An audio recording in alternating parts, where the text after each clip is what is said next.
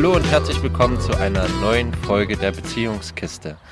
Wir hatten gerade eine kleine Pause, aber ich denke, da viele das sowieso äh, über die Zeit verteilt hören, ist euch gar nicht so aufgefallen.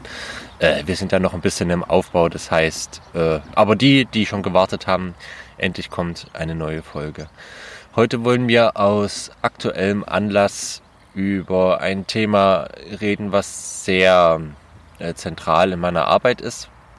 Ähm, allein schon, weil gerade zu dem Zeitpunkt, wo wir diesen Podcast aufnehmen, äh, mein Kurs zum Thema Wut und Aggression in der Partnerschaft neu anläuft und äh, ein Webinar stattfinden wird zu dem Thema. Und dann haben wir uns auch gedacht, dann ist jetzt auch gerade der richtige Zeitpunkt, um das Thema mal im Podcast aufzugreifen. Ich denke, das wird nicht das letzte Mal sein, dass wir Aspekte davon behandeln, da das ja auch ein Thema ist, wo viel Stoff ist. Aber heute wollen wir erst einmal ein bisschen erzählen, wie das so bei uns war, wie unser Weg mit dem Thema war und was uns letztendlich da geholfen hat, ja, zu dem jetzigen Zeitpunkt oder zu dem jetzigen Stand zu kommen. Äh, aber hallo Niki erstmal. Hallo. genau. Ähm, ich würde auch heute gar nicht so weit um den heißen Brei herumreden. Ich, uns geht es einigermaßen gut, wenn ihr euch fragt, wie es uns gerade geht. Ähm, es steht viel an, wieder einmal. Ähm, Genau, aber das können wir vielleicht mal in der nächsten Folge mal wieder ein bisschen geschwätziger werden. Ich finde es eigentlich schön, wenn wir heute ein bisschen fokussierter am Thema sind. Es sei denn, du hast jetzt irgendwas, was Nein, du gerne erzählen Ich bin auch dafür, direkt ins Thema einzusteigen heute. Genau.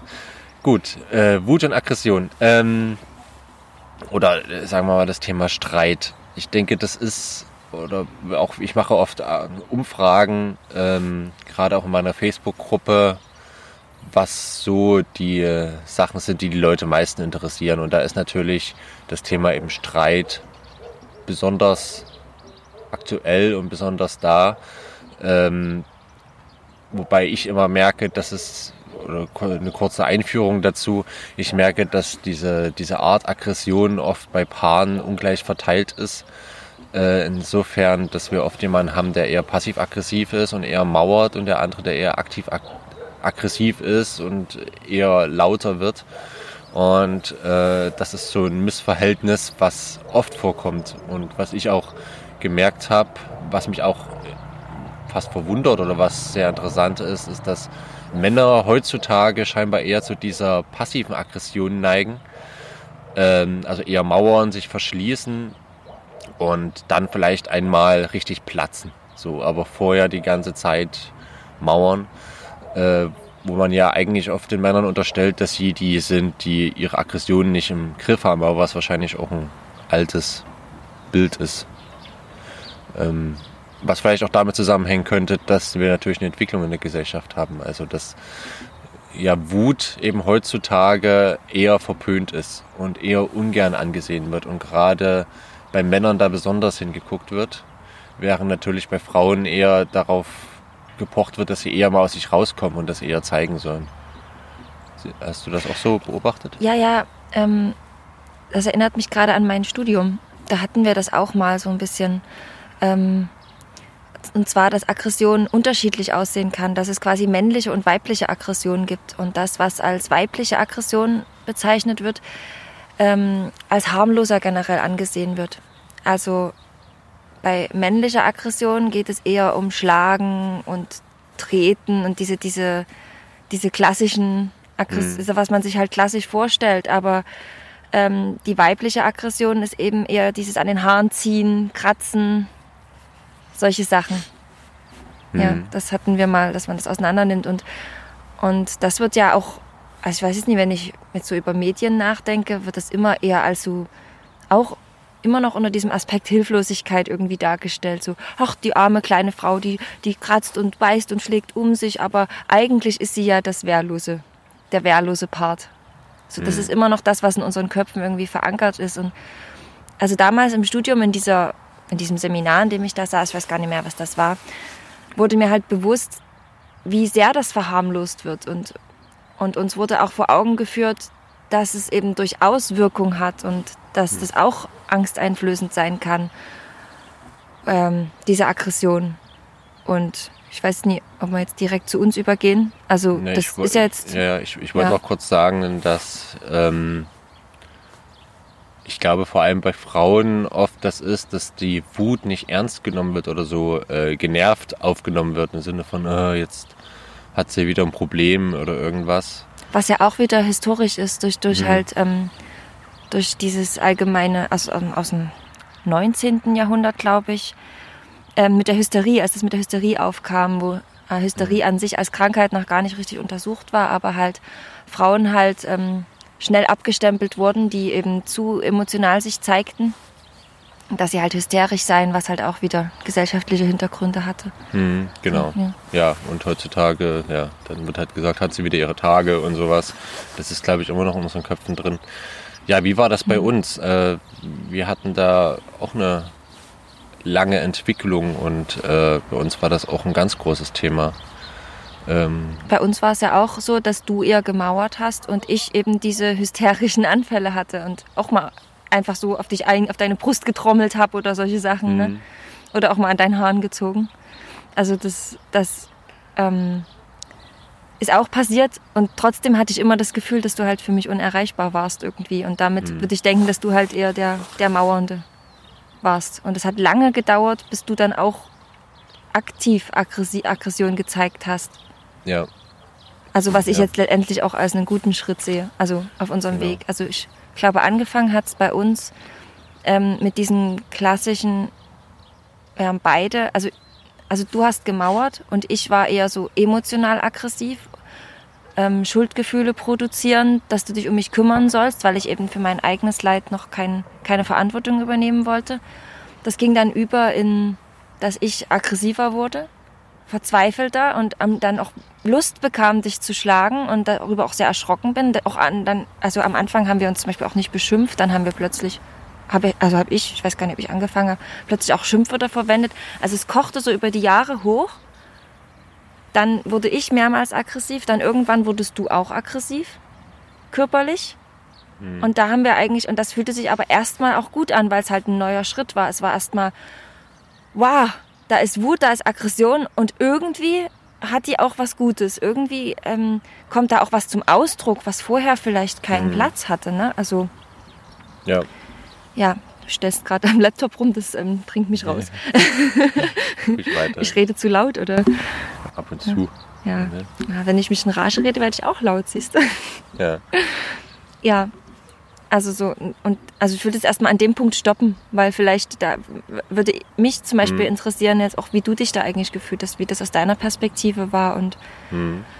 wie du äh, dich, also weil ich gerade eingestiegen bin mit diesem Seminar aus meinem Studium, weil ähm, ich hatte ja vorhin schon angedeutet, dass, dass es vielleicht gar nicht so ist, also dass es ähm, schon furchteinflößend ist und dass es gar nicht so ist, dass es ein hilfloses Um sich schlagen ist, sondern dass es durchaus Wirkung auf die Männer hat, dass sie halt nur einfach auch wieder durch ihre Erziehung und durch, durch die Sozialisation ähm, so geformt sind, das halt nicht zu zeigen, diese Hilflosigkeit und dann eben wieder nur zu mauern und damit unnahbar zu sein. Aber letztendlich hat es vielleicht durchaus Wirkung, auch diese weibliche Aggression. Und da wollte ich dich halt fragen, so als Einstieg. Also. Mhm. Also ich glaube, für mich war die Aggression von dir, denke ich, sehr vorsteinflößend. Aber das hatte auch was mit meinem Selbstbild zu tun, dass ich ein hohes, äh, hohes Bedürfnis danach hatte oder äh, also das Selbstbild hatte, dass ich quasi perfekt sein muss. Das bedeutet, jedes Mal, wenn du wütend geworden bist, war das natürlich äh, ein Vorwurf für mich, der mich dem Moment sehr vernichtet hat sozusagen weil ich dann nicht der perfekte Partner bin. Und äh, aus diesem Anlass heraus bin ich natürlich auch oft über meine Grenzen gegangen. Äh, schon vorher, was natürlich mir nicht gut getan hat, was zu dieser passiven Aggression natürlich im großen Maße dazugeführt hat, weil offiziell konnte ich natürlich nie zu irgendwas Nein sagen und musste immer noch mal den Schritt weitergehen und immer verfügbar sein und so. Aber in mir war natürlich trotzdem die Wut darüber, dass ich gefühlt keinen Platz habe und die hat sich dann natürlich irgendwo entladen. Und das hast du natürlich gespürt. Äh, mir fällt jetzt konkret kein richtiges Beispiel dazu ein. Aber ich denke schon, dass es bei uns dieses Klassische war, dass ich eben Sachen verschoben habe, Sachen vergessen habe. Dass ich Dinge so formuliert habe, dass es halt schon belastend war.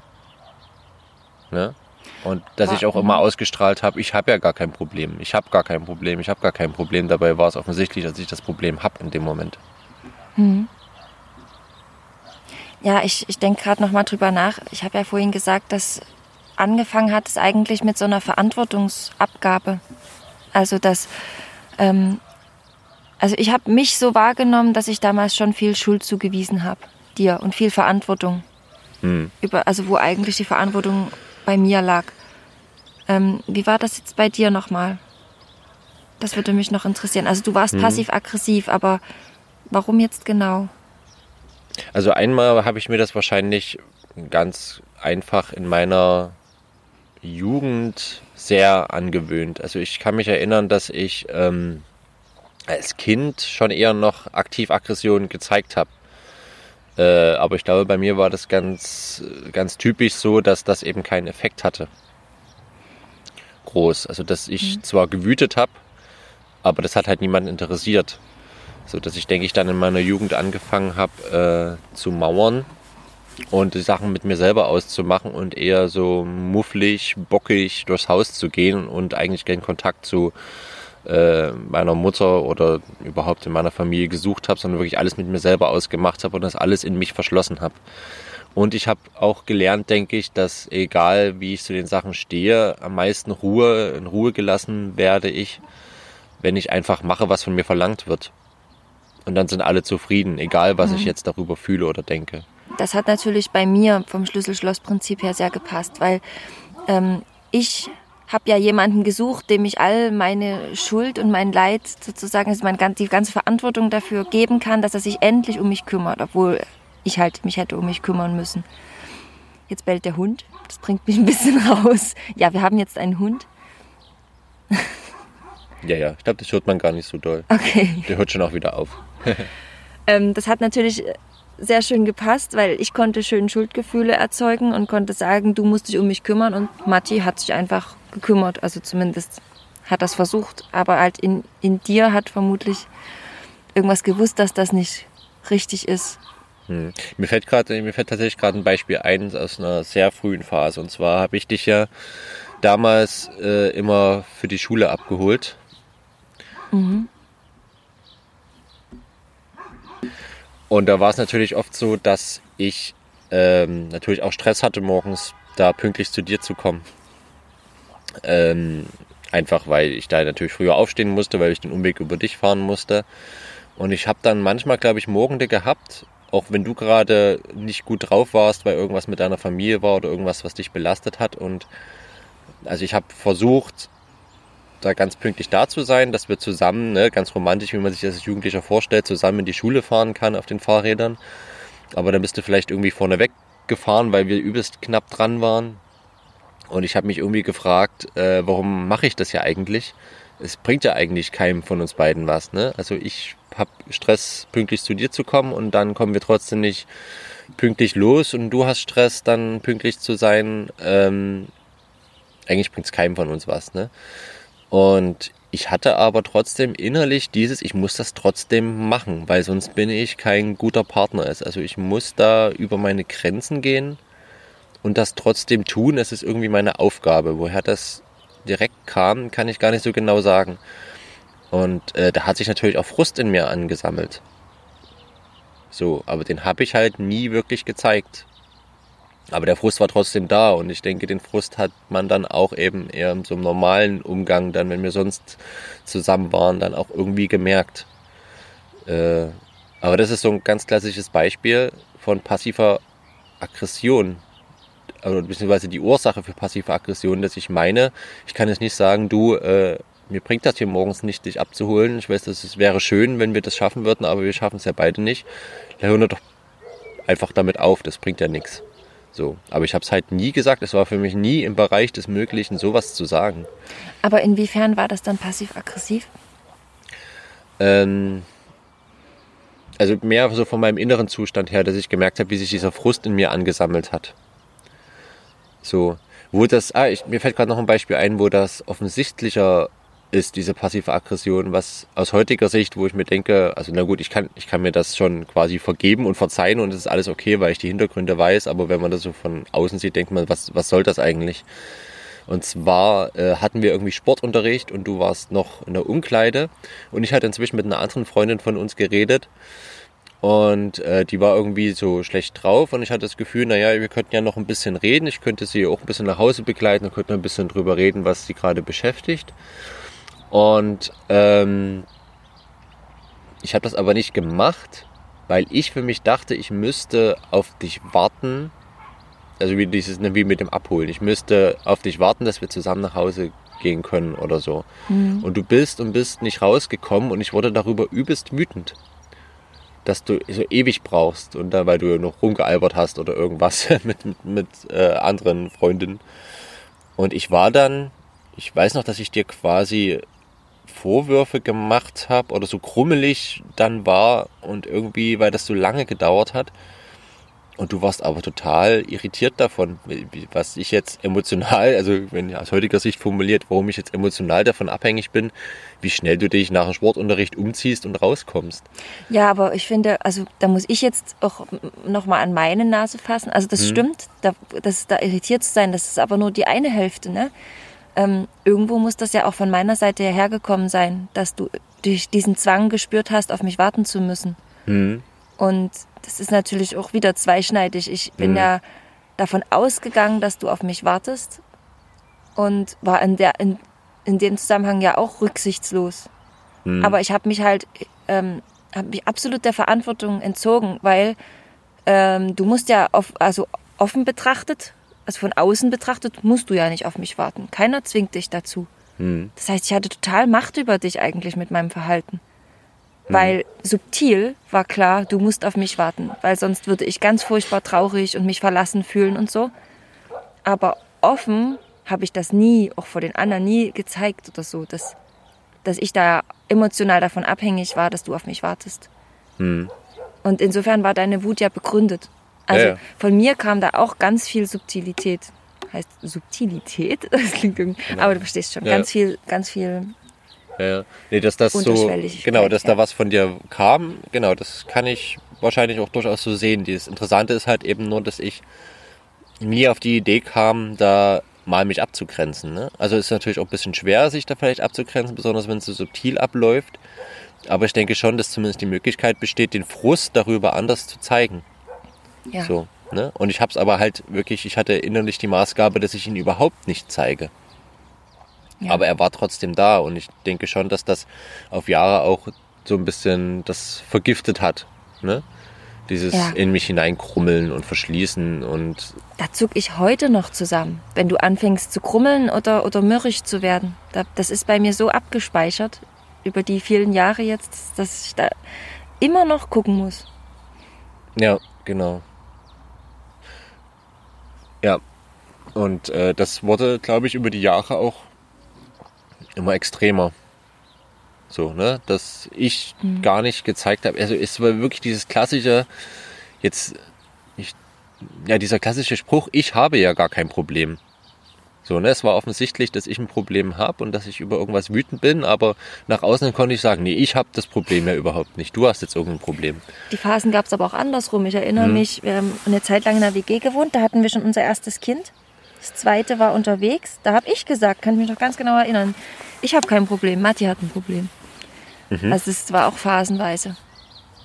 Okay, kann ich mich, interessant, mhm. kann ich mich gar nicht mehr erinnern. Mhm, da ging es dir mal schlecht. Das war kurz, das war so diese Zeit, wo du versucht hast, den Master noch zu machen. Mhm. Und aber es eigentlich da so sehr mit dir zu tun hattest, dass das eigentlich, dass du da gar nicht vorangekommen bist und hast dich über dich selber geärgert und da gab es auch viel Streit in der WG und wir mussten ja aber auch immer aufpassen, dass wir nicht zu laut streiten, weil wir in so einem engen mhm. Setting da gelebt haben. Ähm, aber an sich hat es da auch gebrodelt, mhm. erinnere ich mich. Und da habe ich auch gesagt, nee, ich habe hier nie das Problem. Eigentlich hat Marti das Problem und ich habe versucht, irgendwie von dir Abstand zu halten innerlich. Und da war so eine Phase und da habe ich das auch, merke ich, also ich glaube, das war auch das erste Mal, dass, dass ich da so, bis davor hatte ich immer gedacht, wir beide haben ein Problem oder zumindest ich habe ein Problem. Und da war es so für mich die Premiere, nee, der Matti hat eigentlich ein Problem und ich nie. Aber ja, mhm. dass das natürlich auch so nicht stimmte. Das, das waren halt alles so, so Stufen, ne? die wir ja. so Schritt für Schritt hochgegangen sind, wo Hm. Es war immer so ein Teil der Wahrheit irgendwie, den wir Schritt für Schritt begriffen haben. Und das war auch so ein Teil der Wahrheit. Das, ja. Ich habe begriffen, mit dir ist auch irgendwas, nicht nur mit mir. Hm. Was äh, auch ein ambivalentes Ding ist über die Jahre, war, dass wir schon immer sehr viel über unsere Beziehung geredet haben. Also schon der Anspruch irgendwie da war oder der, der Wille über Sachen zu reden, die zwischen uns stehen. Aber wir haben das halt, das ist das Ambivalente daran, es auf eine Art gemacht, dass wir dem anderen die Verantwortung zugeschoben haben. Also ja. ich kann mich noch sehr daran erinnern, dass das eben dieses, dass ich stark mit Schuldgefühlen zu tun hatte und quasi immer auf Absolution von dir gehofft habe. Und das wiederum mhm. mich auch aggressiv gemacht hat, wenn ich so quasi versucht habe, viele Schritte auf dich zuzumachen, warum jetzt hier die Absolution nicht kommt, warum mir nicht verziehen wird. So. Aus dem Grund heraus, dass ich mir das selber gar nicht zuführen konnte.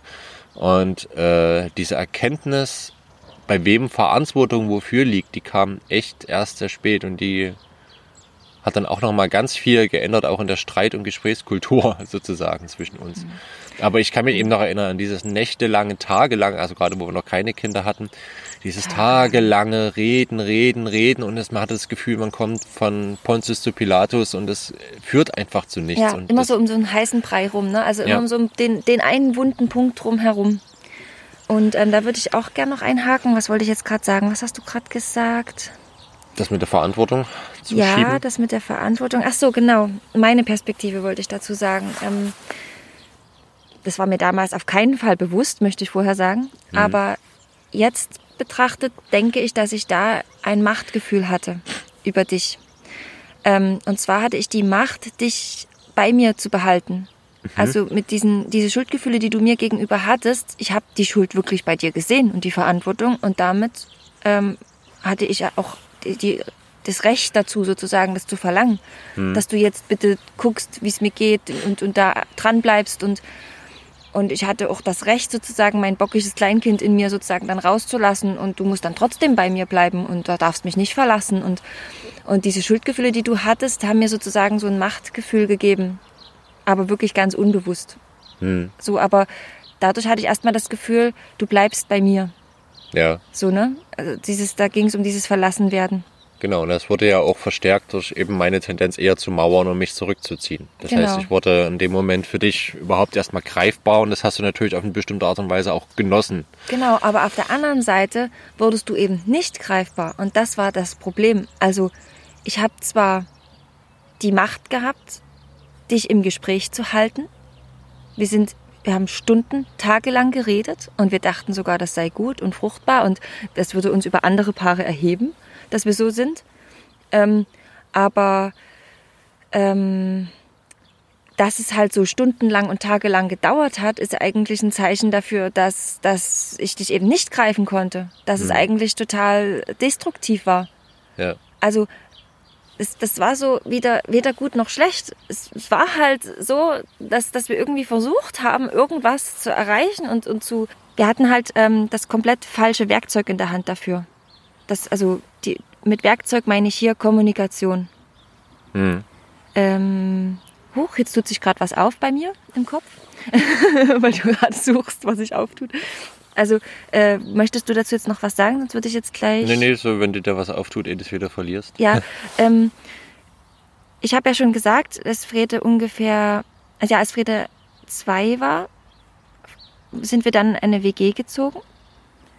Und ähm, da haben wir dann jemanden kennengelernt, der, also mich, ich weiß nicht, wie es bei dir war, zum ersten Mal mit gewaltfreier Kommunikation konfrontiert hat. Mit dem Thema. Ja, ja, genau. Und da ging es, glaube ich, für mich los. Ähm, also mit gewaltfreier Kommunikation, dass ich so eine Ahnung davon bekam. Was damals aber erstmal mit Frede anfing, also mit unserer Tochter. Ähm, da, dass ich da anfing, ähm, gewaltfrei mit dem Kind zu kommunizieren. Und da, da tat sich mit meinem Kind schon ganz viel auf. Also, ja. Mhm.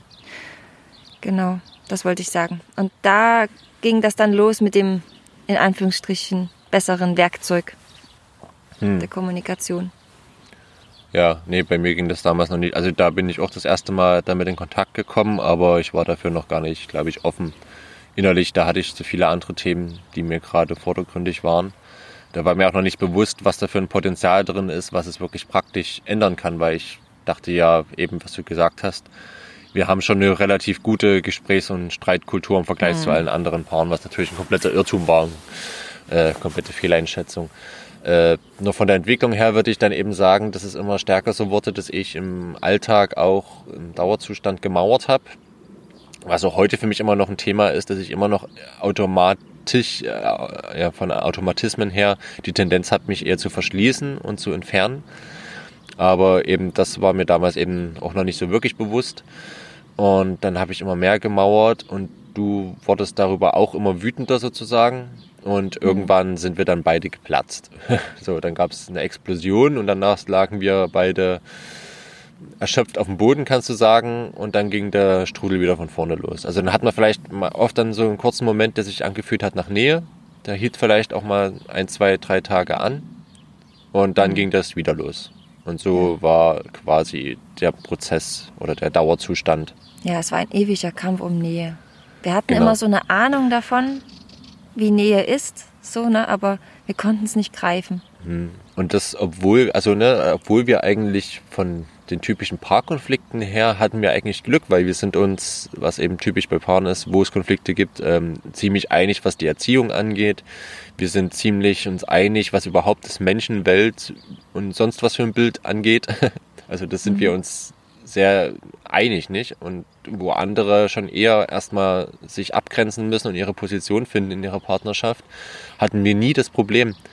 Und das war natürlich eigentlich perfekte Startbedingungen, kannst mhm. du sagen, aber trotzdem eben, das ist egal. Trotzdem. Das, das große Thema war immer die Nähe genau. bei uns. Ne? Wir haben immer, ich weiß noch, das war noch, oh, ich glaube, da hatten wir noch nicht mal die Frede. Das war bevor wir in Polen waren mit Frede und bevor wir das Baby hatten, dass wir äh, in, und damals hatten, davor hatten wir eine Wohnung zusammen und da saßen wir auf dem Sofa und ich habe unter Tränen gesagt, ich will, dass du mich einfach mal anlächelst.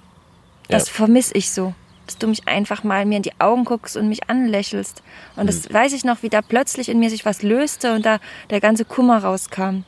Und das mhm. war immer das Thema, und das ist bis heute eigentlich das Thema, was sich durch unsere Beziehung zieht. Ja. Diese, diese Nähe, dieses einander, also Freude miteinander teilen. Ne? Das, hm. Darum dreht es sich letztendlich immer alles. Nur, dass wir das halt nie, also es hat Jahre gedauert, bis wir das so greifen konnten, worum es eigentlich geht.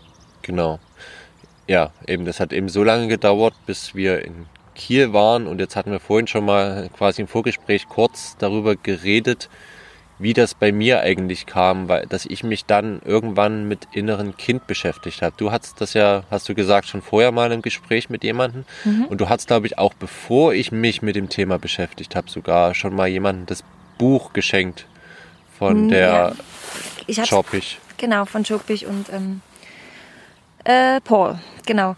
Ja, mit dem Buch bin ich jetzt übrigens endlich durch und es hat mir sehr geholfen. Ähm, aber das hat eine sehr lange Geschichte mit dem Buch. Es ist schon, oh Gott, wie lange ist das her? Wie alt war Frede? Frede war vier Jahre alt. Sie ist jetzt neun. Das ist also fünf Jahre her. Da haben wir damals in Kiel gelebt, hatten schon unsere zweite Tochter bekommen.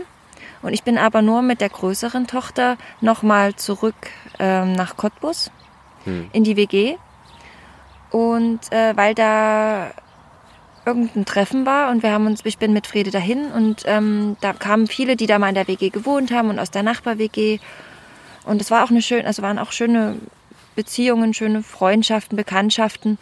Und mit einer habe ich dann eben zusammengesessen am Feuer die ganze Nacht und geredet und die hat mir sehr viel über über dieses Aussöhnung mit dem inneren Kind erzählt. Und ähm, ich habe in der gleichen Zeit ganz viel von Wada Hasselmanns Seelenlehre gelesen. Also was ja nicht direkt ihre Seelenlehre ist, aber das erklären wir mhm. vielleicht mal an einem anderen Punkt. Ähm, aber Wada Hasselmann und Frank Schmolke habe ich sehr viel gelesen in der Zeit und das hat mir sehr geholfen, ähm, auch in unserer Beziehung und vor allem auch mit mir klarer zu werden, mich selber anzunehmen. Also ich war da wirklich sehr schon, schon mit, mit anderen Büchern auf dem Weg, aber von Aussöhnung mit dem inneren Kind habe ich da das erste Mal da nachts am Lagerfeuer gehört ähm, von dieser Bekannten, mit der ich da geredet habe, die eine Tochter im gleichen Alter hatte und auch zufällig genauso alt war wie ich. Genau, und sie hat mir erzählt, wie ihr das mit ihrer Tochter geholfen hat. Und da habe ich noch so gedacht, ja, ja, das ist ihr Weg und mein Weg ist jetzt eben Bader Hasselmann und äh, wir bereichern uns jetzt gegenseitig. Und ich habe aber trotzdem mal im Hinterkopf, hatte ich immer dieses Buch. So, und ähm, dann später, ich habe eine Freundin in, noch woanders, die wir besucht haben, da einem anderen Teil von Deutschland. Das war vielleicht dann, ja, da haben wir auch in Kiel noch gewohnt. Das war vielleicht ein halbes Jahr danach oder ein Jahr danach ich hatte mit ihr ein Gespräch, dass sie eine, sie hatte ein, ähm, eine Familienaufstellung gemacht, glaube ich, oder eine Aufstellung. Sie hatte damals ein, ein Thema zu bewältigen und da hat sie ähm, etwas aufgestellt, also eine Schwierigkeit in ihrem Leben. Und ähm, die stand vor ihr und irgendetwas stand da noch dazwischen. Ich will, will jetzt, ich rede jetzt mit Absicht so um den Brei herum, weil ich jetzt nicht weiß, ob die Person das möchte, dass ich da so ins Detail gehe. Ähm, auf jeden Fall wurde da etwas aufgestellt in dieser Aufstellung, wo ich hellhörig wurde und an dieses Gespräch mit der anderen Freundin am Lagerfeuer denken musste. Mensch, was da stand und, und so was du da sozusagen in dieser Aufstellung Kontakt aufgenommen hast, das verhält sich doch wie ein kleines inneres Kind. Und ähm, habe ihr das sozusagen erzählt von der Freundin, dass sie das Buch gelesen hat und, ähm, und diese Freundin wiederum, die diese Aufstellung gemacht hat, ähm, hat das Buch dann von mir bekommen und hat es auch gelesen und hat es aber sehr runtergemacht. Das Buch hat sehr schlecht geredet und weshalb ich dann wieder verunsicherter war. So, ja, das ist ja, das führt das ist so, wird als Ursache für alles gesehen und wenn alle nur innere Kindarbeit machen würden, dann würde ja die ganze Welt eine bessere sein und das ist mir viel zu pauschal und so und ich hatte das Buch da immer noch nicht gelesen. Ich hatte, wie, ich hatte zwei komplett gegensätzliche Meinungen über dieses Buch gehört. Hm. Und ähm, hatte es aber immer noch im Hinterkopf. Aber ich war damals gerade in der Phase, wie ich vorhin gesagt habe, Matti hat ein Problem, nicht ich habe ein Problem. Und ich weiß gar nicht genau, aber du kamst ja dann auf das Buch Versöhnung mit dem inneren Kind. Genau. Ich und ich weiß gar nicht genau, ob wir letztendlich doch auf der Suche waren, weil ich dir das Buch ans Herz gelegt hatte. Ich bin mir gar nicht sicher. Wir hatten vorhin schon mal überlegt. Ich glaube, dass, dass es ja, so kann, kam irgendwie. Ja, es ne? kann schon sein, dass du gesagt hast, sollen wir das mal angucken irgendwie. Ich weiß aber gar nicht mehr, wie wir auf die Idee gekommen sind, dass, wir, dass ich mir das mal angucke. Äh, ich weiß nur noch, dass ich irgendwann, also ich hatte ja viele Autofahrten auf Arbeit und aus, aus Arbeitsgründen und habe dann immer viel äh, Hörbücher und sowas gehört. Und irgendwann, wie gesagt, ich weiß gar nicht mehr, wie es zu dem Punkt gekommen ist. Es ist wie, als würde man auf einmal in einer Erinnerung aufwachen und auf einmal war man an einem Ort und weiß gar nicht, wie man da hingekommen ist. Aber irgendwann weiß ich eben, saß ich im Auto und habe dieses Versöhnung mit dem inneren Kind von Thich Nhat Hanh gehört. Und das war schon ja eben auch eine Epiphanie für mich. Also irgendwas hat mich in dem Moment da tierisch gecatcht, sag ich mal. Äh, und das hat mich auch eingeführt in diese ganze Achtsamkeitslehre und überhaupt Kontakt mit dem inneren Kind aufzunehmen. Und äh, ich könnte es jetzt gar nicht so richtig festmachen, aber ich weiß auf jeden Fall, dass das schon das, also dieses Buch ist ja sehr vermischt eben mit Achtsamkeit, was ich auch gut finde, aber viele Sachen über das, über die Natur von dem inneren Kind und so ist ja in dem Buch jetzt nicht äh, aufgeführt. Das ist ja ein relativ kurz gefasstes Buch, würde ich sagen, wo Sachen nur so ein bisschen angerissen werden und eher meditativ äh, mitgeteilt werden. Aber schon dieses hinein gucken ganz kurz in das Thema, weiß ich noch, hat bei uns grundsätzlich atmosphärisch alles verändert, würde ich fast sagen. Also das gab auf einmal so einen, so einen Ausschlag auf der Richterskala nach oben, äh, was das positive, was die positive und die liebevolle Atmosphäre bei uns ging und das, äh, dass eben Konflikte nicht mehr so äh, eskalieren. Es hat dann aber trotzdem noch gedauert, also ich musste dann auch äh, später, damit so richtig ein Durchbruch bei mir kam und ich richtig verstanden habe, ich weiß noch, der, der, der Ablauf war so, dass wir wieder einen Streit hatten und ich eben auch die, die Wut da gezeigt habe. Und zu dem gleichen Zeitpunkt haben wir eben auch, äh, sind wir auf die Idee gekommen, dass ich passiv-aggressiv sein könnte. Ähm, und irgendwie hatte ich dann mal die Wut ganz offen gezeigt und habe so gesagt, das hat mir jetzt gut getan, aber du hast gesagt, mir hat es überhaupt nicht gut getan. Äh, weil das, was ich gesagt habe, war eben immer noch dieses Verantwortung dir zu schieben. Also es mag gut sein, dass ich die Wut da so gezeigt habe, aber was ich gesagt habe und äh, ne, was da mitkam, das war halt trotzdem immer noch total unverantwortlich Ja. und destruktiv. Darf ich da einhaken? Ja.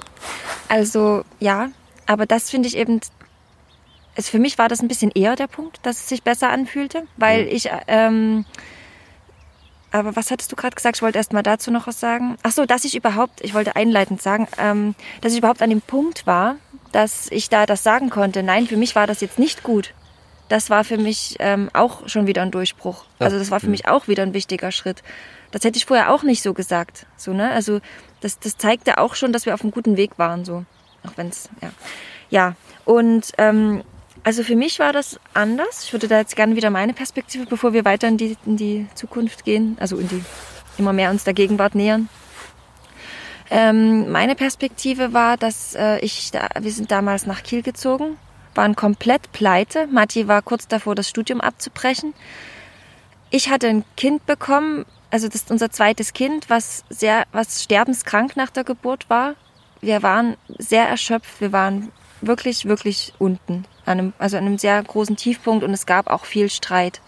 So, und an dem Punkt hab, haben wir, also ich verzweifelt begonnen zu denken, ich muss jetzt was ändern und zwar im Innen. Dass mit mir was nicht stimmt, habe ich schon lange gespürt und dort ging aber meine Suche auf psychischem Weg vor, sage ich jetzt mal.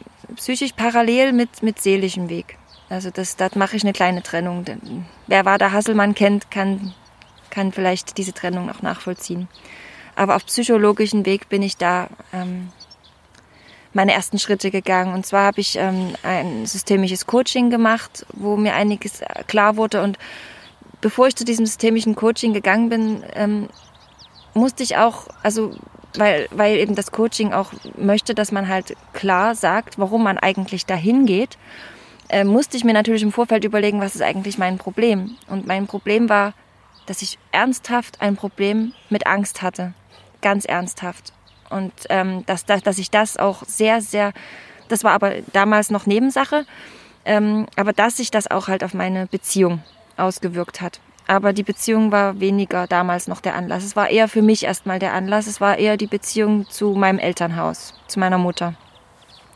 Die ich, wo ich wusste, ich muss jetzt hier was tun. Weil diese Angst, ist, die, die lähmt mich und die ist total destruktiv. Und da ging das los. Und ähm, im Laufe der Zeit in, in Kiel, äh, wo ich dann auch soziale Arbeit studiert habe und ähm, da auch psychologische Selbsterfahrungskurse hatte, wurde mir dann immer klarer, dass ich ähm, eine posttraumatische Belastungsstörung habe. Das wurde mir auch ähm, also von manchen, also von ein, einigen Seiten dann bestätigt und ähm, genau. Und der musste ich mich stellen. So und das hat sich natürlich sehr auf unsere unsere Beziehung ausgewirkt. Hinzu kam, dass ich auch noch ähm, halt wie, wie ich schon oft jetzt erwähnt habe, war der Hasselmann gelesen habe. Und ähm, was mir an diesen Büchern gefällt, wo wir gerade so viel über Bücher reden, ähm, war diese, dieses Entwerten, also wie, kann- wie kann man das beispielsweise, dieses äh, Aufhören von Bewerten. Das hat mir sehr geholfen, ähm, mein Umfeld zu bewerten, meine Mitmenschen zu bewerten. Ja, Wader Hasselmann tut nämlich zwei, zwei grundsätzliche äh, Pole gegenüberstellen, die ähm, also die Pole von Angst und von Liebe, in denen wir Menschen handeln und zwischen denen wir immer schwanken. Und beide Pole sind gut und haben ihre Daseinsberechtigung. Und damit ähm, gibt es diese, das hebt eben diese Gut- und Schlecht-Bewertung auf und diese Richtig- und Falsch-Bewertung. Und ähm, das war eben für mich ein ein großer Aspekt meines persönlichen Leidens, dass ich dachte, ich muss Dinge richtig machen und ich darf Dinge nicht falsch machen. Genau, und das hat sie ein bisschen aufgehoben und ähm, ich weiß jetzt gerade gar nicht, ob mir ein Beispiel für unsere Beziehung einfällt. Ja, ich, ich darf zum Beispiel nicht, was darf ich nicht? Wir dürfen nicht streiten, aber es ist auch nicht so richtig. Ja, fällt mir jetzt kein Beispiel ein, vielleicht später. Ja, vielleicht die Ähm. Tatsache, dass man Sachen einfach anders wahrnimmt. Also, dass man unterschiedlicher Meinung ist. Hm? äh, Ja, genau. Mhm. weil einem andere Sachen wichtig sind. Genau. Jeweils. Dass, dass, dass auch Aussagen scheinbar gegensätzlich sein können und trotzdem beide richtig oder sowas. Also, Hm. ja, das, Ja, nee, das war für mich auch befreiend, äh, dass jeder sein Potenzial hat, in dem er sich aufhält. Und was halt außerhalb dieses Potenzials liegt, ist halt für den nicht wirklich erreichbar, wie vielleicht für den anderen. Und andersrum genauso. Also ich kann einfach gewisse Sachen vom Weltbild her und von meiner logischen Auffassungsgabe her überhaupt nicht so verstehen wie du oder auf eine andere Art und Weise nur verstehen. Und äh, ich glaube, da kann man auch schnell dahin reinrutschen, dass einem Sachen logisch erscheinen und der andere sagt, das ist überhaupt nie logisch, das, das, da fühle ich mich überhaupt nie wohl damit. Und ja, genau, ich glaube, da kann sich auch jeder vorstellen. Ich glaube, solche Dialoge kennt man, dass man sich total wundert, dass man nicht auf einen gemeinsamen Nenner kommt. Obwohl es einem total logisch vorkommt, sein eigener Standpunkt. Und da ist das echt entspannend, was die Genau, was Amanda schreibt. also was für mich auch so ein grundsätzliches Phänomen war, was ich dadurch verstanden habe, dass wenn, wenn ich etwas tue, kann ich es aus Angst oder aus Liebe tun. Hm.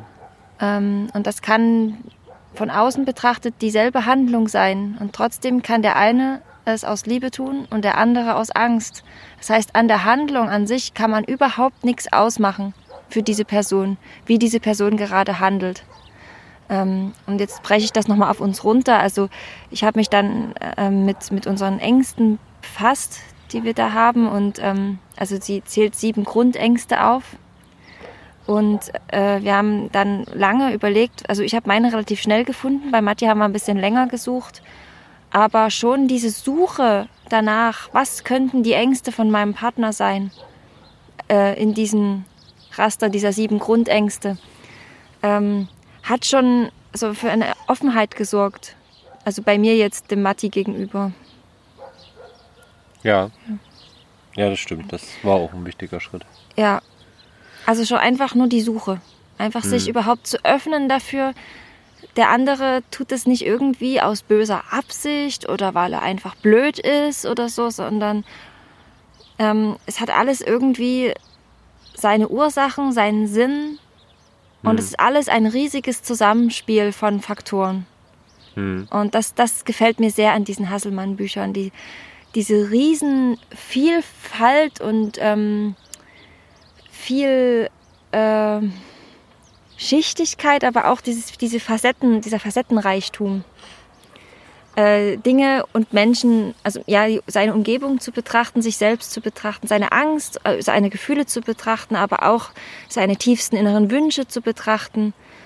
Ähm, also bei mir hat, haben diese Bücher vor allem für so eine Selbstannahme gesorgt, die sich halt auch dann wieder auf die Beziehung ausgewirkt hat. Also indem ich mich selbst annehmen konnte und mich selbst besser verstanden habe, konnte ich auch wieder besser für mich einstehen. Und das war ja für mich auch das große Thema. Ähm, für mich einstehen und, und ähm, also da kann ich ja auch noch mal kurz ausholen. Ich, ich bin ein, also ich habe durch meine Erziehung ticke ich so, dass ich meiner Wahrnehmung sehr schnell nicht mehr vertraue und dass ich sehr schnell den Kontakt zu mir selbst verliere. Und ähm, das war so der erste Schritt oder einer der ersten Schritte, wieder, wieder Vertrauen in das zu bekommen, was ich wahrnehme. Also wenn ich merke, an dem, was Marti sagt, das klingt alles ganz korrekt und logisch, aber daran stimmt was nicht. Ich habe angefangen, wieder zu vertrauen. Ja, da stimmt wirklich was nicht. Und ich kann es jetzt zwar nicht erklären, aber ich kann es immerhin schon mal sagen, dass ich wahrnehme, nee, hier stimmt was nicht. Also, und das meinte ich vorhin, als ich gesagt habe, das ist der, das ist für mich der große Schritt gewesen, dass ich überhaupt sagen konnte, ja, das stimmt jetzt vielleicht für dich und das ist vielleicht schön, dass du, und ich, ich freue mich, dass du jetzt endlich deine Wut gespürt hast und rausgelassen hast, aber das, was du gesagt hast, das stimmt für mich einfach jetzt hier was noch nicht. Und damals habe ich natürlich auch noch Verantwortungsanteile große bei Matti gesehen, die, die ich jetzt eher bei mir sehe, aber ich habe überhaupt erst mal diesen Schritt gemacht. Ja. Ähm, Ja. mich selbst, mir selbst zu vertrauen und da eigentlich auch den ersten Schritt gemacht, doch die Verantwortung für mich und meine Gefühle zu übernehmen. Wenn es auch nur einer der ersten Schritte war, es war schon mal in die richtige Richtung so. Ja. Also ich, ich merke, wenn ich dir so zuhöre, dann, dann denke ich ja immer ein bisschen mit, wie das bei mir so ist und wann bei mir diese großen Schritte passiert sind. Und ähm, ja, ich merke so, dass von meiner Beschäftigung her, dadurch, dass ich mich mit inneren Kind und so Achtsamkeit und gewaltfreie Kommunikation so ziemlich gleichzeitig beschäftigt habe, also dass das so alles relativ gleichzeitig in mein Leben kam. Äh, das merke ich auch gerade in meiner Arbeit, weil ich diese Aspekte alle mische.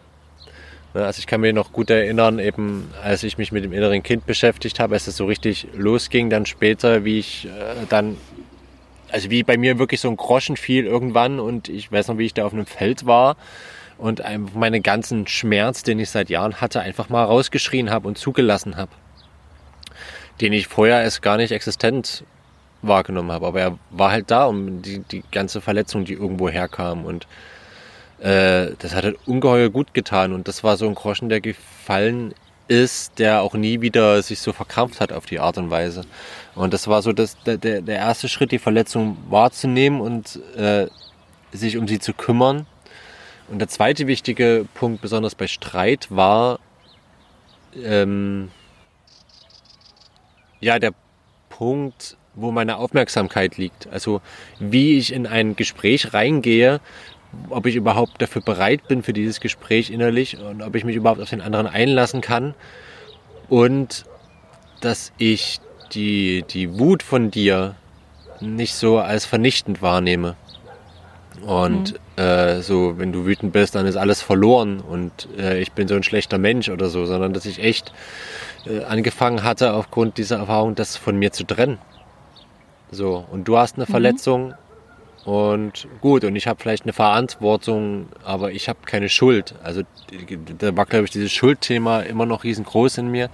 Und durch all diese Sachen, die ich eben jetzt auch äh, versuche weiterzugeben, konnte ich mich halt von dem Schuldthema so lösen und von dieser Katastrophenstimmung, wenn mal irgendwas ist. Weil, also ich weiß noch, dass ich echt immer wie ein Taschenmesser zusammengeklappt bin wenn irgendwas nicht stimmte. Und dann war da ganz viel so eine Mischung aus Selbstvorwürfen und Selbstmitleid und das war so ein Strudel, aus dem ich dann so schlecht wieder rausgekommen bin. Und ich konnte mich immer wieder erst wieder beruhigen, wenn ich das Gefühl hatte, jetzt habe ich wieder was Gutes getan und mein Bild ist wieder zurechtgerückt. Und das hat durch die Beschäftigung mit diesen Sachen und die Beschäftigung eben mit dem inneren Kind, hat das fast vollständig aufgehört. Klar hat man immer mal Tage, wo es einem nicht so gut geht, das ist ja klar, wo man wieder äh, zurückverfällt in irgendwas. Das ist, das ist halt ganz normal. Wir sind halt Menschen. Da gerne nochmal einhaken. Also, ähm, hm? ich, das, du hast es gerade so schön beschrieben mit der Wut. Und ähm, mir ist aufgefallen, genau indem du das sozusagen ähm, loslassen kannst, diese, diese Schuldgefühle und, und die Wut, die dadurch entsteht, oder andersrum, es verstärkt sich ja gegenseitig, ähm, ist es nicht möglich, sich dem anderen insofern zu öffnen, Mitgefühl zu haben. Und Mitgefühl ist ja so eine Freude. Mhm. Also Mitgefühl ist ja letztendlich die Freude, mir geht's gut, meinem Gegenüber geht's schlecht und ich kann jetzt dafür, für mein Gegenüber mit meiner Freude, für das kann ich da sein. So, ja. wenn ich aber von, wenn mich aber das Leid des Gegenübers permanent so triggert, dass es für mich selber eine Katastrophe ist. Für dich war es, dass du ähm, in Schuld- und Schamgefühlen versunken bist und dein Selbstbild zerstört wurde. Für mich war, war deine Wut, um das mal andersrum zu sehen, auch anders. Also, äh, also auch ähm, anders vernichtend, aber auch vernichtend irgendwie. Also ich hatte äh, Angst vor deiner Wut, weil, weil ich ähm, Angst hatte, ich, ich kann was, also durch mein Trauma, ähm, dass ich das nicht mehr kontrollieren kann und ja, irgendwie, dass irgendwas ganz Schlimmes passiert und mich vernichtet, so in der Art. Und ähm, aber indem wir die Wut des Gegenübers zu unserer eigenen machen, verlieren wir die Fähigkeit, Mitgefühl zu empfinden. Mhm. Weil wir in dem Moment unsere eigene Freude verlieren, die wir eigentlich haben.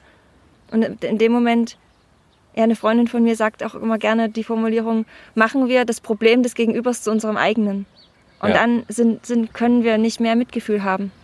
Ja. Und ich finde, Mitgefühl ist aber ein, eine große also Mitgefühl haben zu können, ist eine große Voraussetzung für diese Nähe, die wir all die Jahre immer gesucht haben. Ja. Ähm, also ich habe an mir jetzt gemerkt, dass ich, wenn ich die Wut wirklich bei dir lassen kann, und das gelingt mir absolut immer noch nicht immer, aber schon sehr, sehr oft, ja. merke ich, dass ich Mitgefühl für deinen Schmerz haben kann. Ja. Und nur wenn ich die Wut bei dir lassen kann, und es dein Problem sein lassen kann, kann ich wirklich hilfreich sein. Wenn ich aber merke, es springt über und bei mir reagiert was, dann weiß ich, also für mich heute, ich kann dir nicht helfen. Und mhm. alle Versuche, die ich jetzt unternehme, die tue ich aus egoistischen Gründen. Die tue ich aus Gründen, dich kontrollieren oder manipulieren zu wollen, damit du mich nicht verlässt, damit du nicht mehr wütend bist. Lauter solche Sachen, die ihm aber, also die dir gar nicht helfen. Mhm. So, das, äh, das hat sich für mich gerade aufgetan, das Thema Mitgefühl. Mhm. Weil ich finde, wenn man eben dann in diesen Schuld- und Schamgefühlen steckt, hat man ja schon den genau. Kontakt zu sich verloren. Also, also um Mitgefühl zu haben, denke ich auch, ist es grundlegend notwendig und da sehe ich halt die innere Kindarbeit, auch wie ich sie vermittle, als Grundlage dafür, wie ich das so erfahren habe, dass man ein gesundes Maß an eben an Selbstliebe hat, dass man ein Fundament innen hat, auf das man sich verlassen kann. Und äh, da muss man einfach, muss man, aber also ich habe so wahrgenommen, da ist es gut, wenn ich innerlich gefestigt bin und weiß, egal was jetzt in einem Gespräch, in einem Streit oder so passiert, es sagt nichts über meinen Wert als Mensch aus. Und aber dass ich diesen unverrückbaren, ne, man kann fast sagen, ist ja fast wie im Grundgesetz verankert, ne, die mhm. Würde des Menschen ist unantastbar, aber das ist auch eine Erkenntnis, die wir haben müssen, ja. Egal was in dem Streit passiert, egal was da an Worten fällt oder so, es stellt mich als Mensch nicht in Frage. Es hat insofern mit meiner Würde, mit, meiner, mit meinem Wert nichts zu tun und kann ihn auch nicht anknacksen. Und erst wenn ich diese Gewissheit habe, und die muss ich mir eben selber geben, weil die uns leider uns diese Gewissheit nicht mitgegeben wurde oft.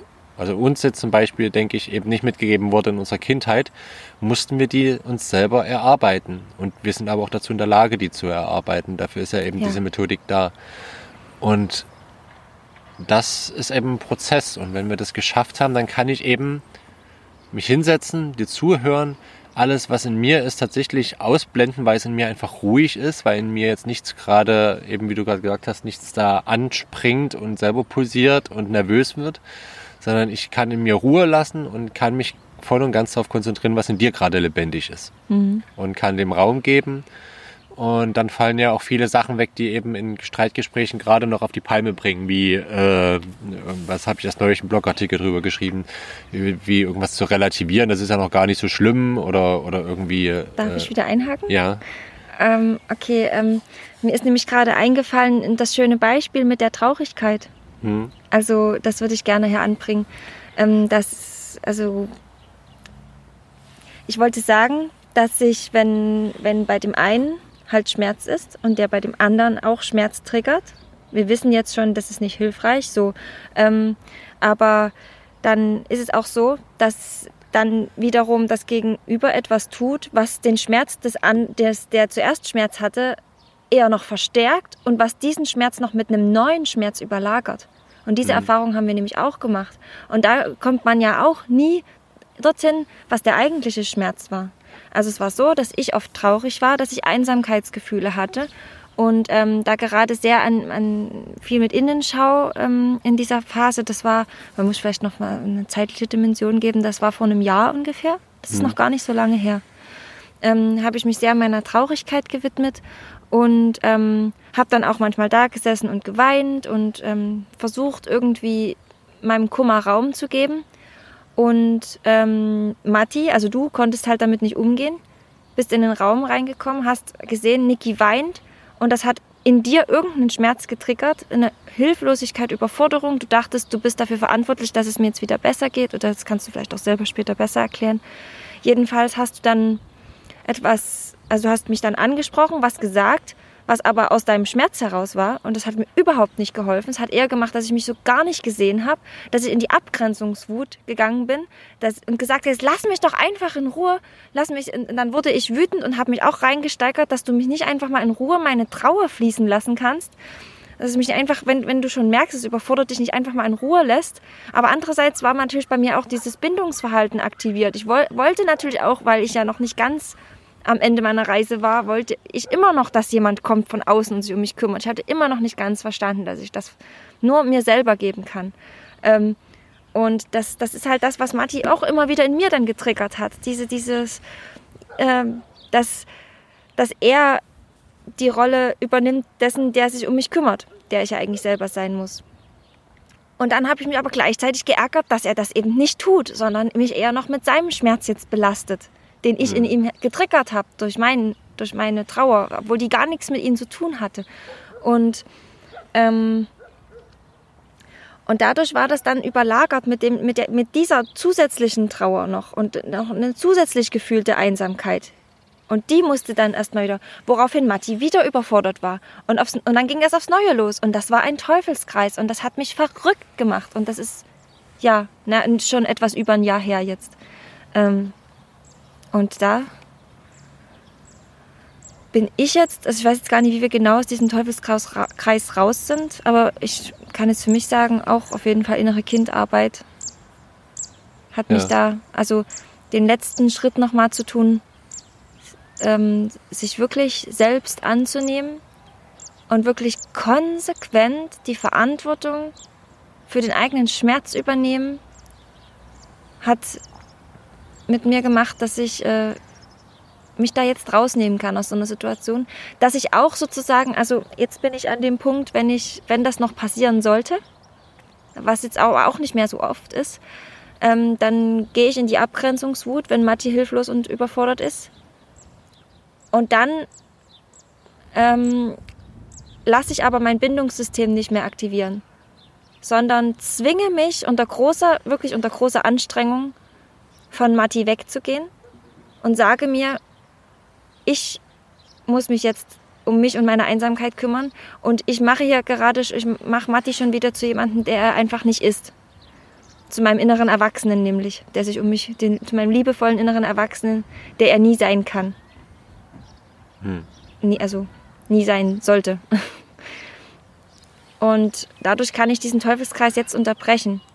Es ist nicht so, dass der Schmerz jetzt irgendwie schon hundertprozentig bearbeitet ist in mir, den ich vielleicht noch mit mir herumschleppe oder meine Trauer und meine Angst, sondern aber ich, ich ähm, lasse diesen Teufelskreis eben nicht mehr entstehen.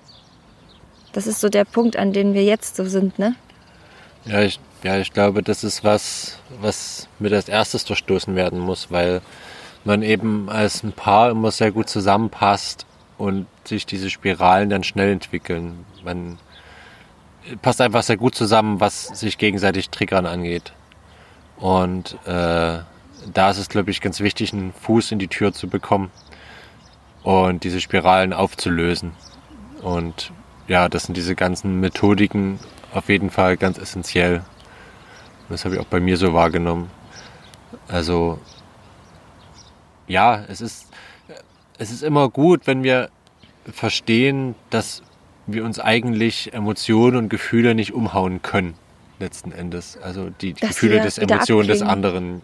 Einmal das Gefühl des anderen, hm. aber auch die so, ja. eigenen, dass es halt einfach erstmal nur Gefühle sind. Das bedeutet nicht, dass wir sie jetzt bekämpfen sollen oder runterreden, sondern wir können darauf vertrauen, dass wir sie fließen lassen können, dass wir sie zulassen können, ohne dass sie unser Leben zerstören. Ja, und was ganz wichtig ist, äh, wir dürfen sie auch gar nicht runterreden. Im Gegenteil, ja. unsere Gefühle haben eine Message. Es ist hinter jedem Gefühl, das in uns hochkommt, ist eine Message.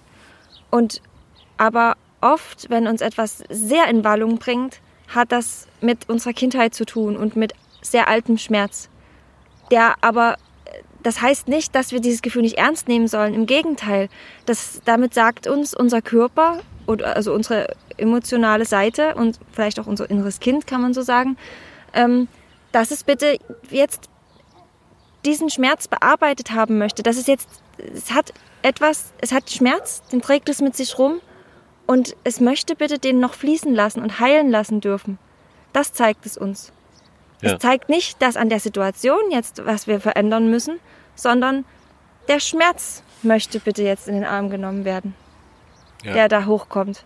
Und ähm, ja, durch dieses, also ich mache die Erfahrung, wenn ich das so mache, dass in dem Moment auch es mir Erkenntnisse hagelt, wo ich meine Kindheitserlebnisse auf die Gegenwart projiziere. Ja. Ja. Ich weiß jetzt nicht, wie ich das noch. Vielleicht kannst du das erstmal ja, ja, ja, nee, also es ist halt. Ähm, ja, ich denke halt, das macht äh, wieder ein neues Thema auf, deshalb mhm. Natürlich auch daran, dass wir das auf jeden Fall zweiteilen müssen hier. Ja. Äh, was uns jetzt erstmal wichtig war, ist, glaube ich, dass wir diesen Weg beschreiben und dass wir einen Vergleich aufstellen, wie das war, unsere Streitkultur quasi, bevor wir diesen Weg gegangen sind mit den mit, den nach innen, mit der nach Innenschau und mit der Arbeit mit dem inneren Kind, mit gewaltfreier Kommunikation und allen und äh, wie das jetzt aussieht. Und Seelenlehre von Wader Hasselmann. Genau, und wie das eben jetzt aussieht und äh, deutlich machen. Ich ja. hoffe, das ist deutlich geworden, nee, das dass das ein wirklich, da grundlegender Unterschied ist. Ja. Ähm, das nochmal deutlich zu machen, wie es jetzt ist. Ja, also eher so einen typischen Streit, wenn man das überhaupt noch Streit nennen kann, von heute. Mhm. Also heute ist es eigentlich so, ähm, ja, wir fühlen noch Wut, auf jeden Fall. Mhm. Und ja, wir zeigen die auch. Und ja, es gibt auch Momente, in denen wir nicht gewaltfrei diese Wut kommunizieren, weil einfach Wut das eher so in sich hat, dass man dann nicht sonderlich gewaltfrei redet. Aber grundsätzlich ist jetzt eine sehr große Vertrauensbasis da, dass äh, das Gegenüber inzwischen schon erkennt, also einmal, wenn ich jetzt der Wütende bin, weiß ich zum Beispiel bei Matti, ähm, okay, er wird es jetzt nicht persönlich nehmen. Ich kann die Wut jetzt erstmal kurz rauslassen, es geht jetzt gerade nicht anders. Aber er wird jetzt, wenn es ihm zu viel wird, er wird weggehen, er wird mich nicht vernichten. An, oder andersrum, wenn ich jetzt wütend bin, Matti, ähm, die Hunde bringen mich schon wieder raus. ja, es sind zwei Hunde. ähm, ja, Matti wird, ähm, weiß auch, dass ich Verantwortung für meine Wut übernehme. Und ich weiß jetzt gerade mehr, was ich sagen wollte. Ähm, wichtig ist, ist jetzt, wenn, wenn etwas hochkocht, äh, wir nehmen uns raus. Also ich, ich gehe weg einfach. Und wenn ich sage, Matti, geh bitte weg oder lass mich allein, renn mir nicht hinterher, dann rennst du mir jetzt auch nicht mehr hinterher. Ja, ich, also, glaube, ne? das ist, das ich glaube, das ist der wichtigste Unterschied, äh, was das gebracht hat. Und zwar, dass wir uns beide nicht mehr so fest beißen. Ja, Genau. Weil das ist eben genau das. Die Wut ist ja immer so äh, sehr da, dass man sich so festbeißt am anderen. Und das ist jetzt einfach nicht mehr. Also man, man beißt sich nicht mehr zum Beispiel so an seinen Verletzungen fest. Und man hat das Vertrauen, dass das auf jeden Fall, dass man das noch irgendwie formulieren kann. Und wenn man das Gefühl hat, es kommt nicht an, dann weiß ich, okay, ich kann noch mal schauen, was jetzt eigentlich bei mir wirklich los ist, was eigentlich gerade die Verletzung ist. Und ähm, ja, ich weiß das auch beim Gegenüber. Ich habe das auch das Vertrauen, selbst wenn die Wut da ist, bin ich inzwischen in der Lage, die Verletzung und die Traurigkeit da durchzusehen und hake mich nicht eben an der an dem Gegenüber an diesen angeführten Angriff, der ja an der Wut oft drin steckt, fest. Ja, also das ist wieder so ein Verantwortungsding. Ne? Bei mir ist es so, ich ähm, ich hake mich nicht in diesem fest.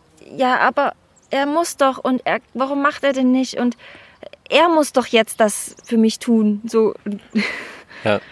Das, das, da weiß ich einfach, da sage ich richtig innerlich zu mir, also zu meinem inneren Kind, nein, das muss der Matti nicht, das, das denkst du jetzt, weil du das nicht bekommen hast früher. Und aber guck mal, wir wissen ja, dass der Matti, ähm, dass es nicht seine Verantwortung ist und er ist jetzt verletzt und komm, wir gehen jetzt mal zurück, äh, wir ziehen uns jetzt zurück und ähm, ich werde jetzt für dich da sein, nur ich. Und der Matti muss sich auch erst sortieren. Und erst dann wird es fruchtbar. Ja. Ja, ja. genau. Und das ist eben, ja, das ist so ein Punkt, der viel mit Vertrauen zu tun hat. Und wenn, wenn jetzt eben mal eine Konfliktsituation hervorkommt, dann habe ich halt das Gefühl, es fließt. Ne? Es ist keine Spirale mehr, es ist, die sich immer nur im Kreis dreht, und es ist auch kein Krampf mehr und ein Festbeißen, sondern es ist jetzt ein fließender Prozess. Und ich glaube, das ist sehr heilsam, weil eben dadurch auch was rausfließen kann an einem, was gerade eben fließen will. Und das führt zu einer viel entspannteren Atmosphäre und natürlich auch zu einer viel liebevolleren Atmosphäre. Ja. Ich das kann dann oft so in, in so einer Situation ähm, dann sagen, nicht, warum hast du das jetzt so gemacht, sondern ich kann sagen, ähm, ich war aus den, den Gründen emotional davon abhängig, dass das so und so passiert. Hm. Also es, dass ich brauchte für meinen Seelenfrieden oder für meinen emotionalen Haushalt, für meine emotionale Balance brauchte ich jetzt, dass das so passiert und ähm, jetzt ist es leider nicht so passiert und dadurch bin ich jetzt traurig und Hm. Also bin enttäuscht. Hm. Und, Und damit okay. nehme ich komplett diese Verantwortung von dir weg, dass du doch hättest irgendwas anders machen sollen. Und warum?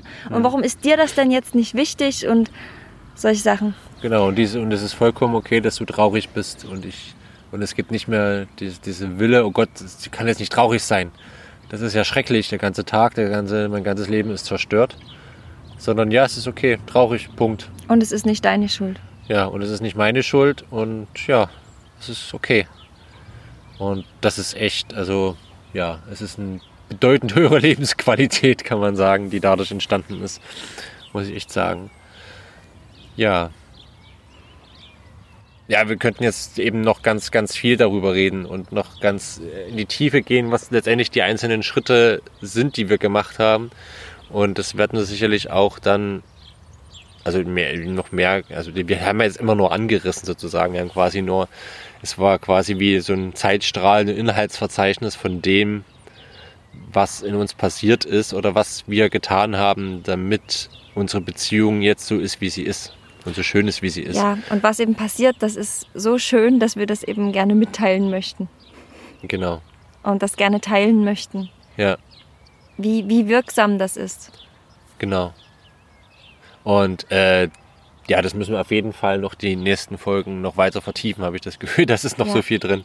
Ich denke, Ähm, zum Thema inneres Kind ähm, werden wir nochmal einen ganz eigenen Podcast machen. Ja, auf jeden Fall. Ja, da werden wahrscheinlich Also- mehrere Folgen, weil schon da sind auch wieder so viele Aspekte, die man aufgreifen kann. Ne? Der inneres Kind, innerer Erwachsener, äh, wenn man ein bisschen mit Chopisch reden will, mit Ego und äh, wie heißt das andere?